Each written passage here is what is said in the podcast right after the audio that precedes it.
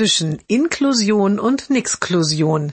Jeden Montag eine neue Geschichte im Blog von Kirsten mal zwei. Heute Tag der offenen Tür. Der neue Anbau des Gymnasiums wird eingeweiht. Auch die Mutter ist gekommen, denn auch sie braucht in zwei Jahren eine weiterführende Schule für das Mädchen im Rollstuhl.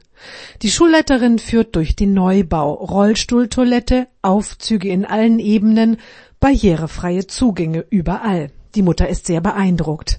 Einer der Besucher fragt, wie viele Schüler im Rollstuhl haben Sie denn hier? Zurzeit keine, antwortete die Direktorin.